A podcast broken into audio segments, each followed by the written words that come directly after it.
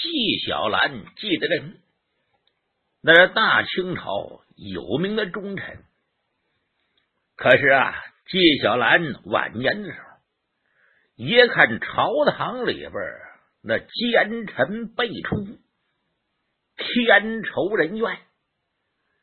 你也想，这奸臣。当道，老百姓能好得了吗？最大个奸臣。啊，那就是和珅。记得人一想，算了吧，干脆辞官不做，是告老还乡。记得人这一天呢，来见乾隆皇上，就把自己的意思乾隆一提。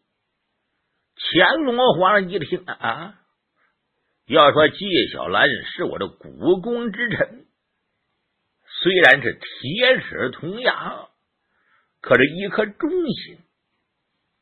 当时乾隆爷眉头的一皱，老爷听啊，要说你那时候，我清朝晴天博玉柱，是架海紫金梁，劳苦功高。你要是辞官，朕时时不舍。我看这么办吧，朕念上一句诗，如果你马上对出下句，我就准备让你告老还乡。纪晓岚一听，赶紧叩头万岁，您说吧，哈哈哈哈。君呐，口实心思，思父思母思妻子。实际上，这是乾隆啊耍的心眼儿。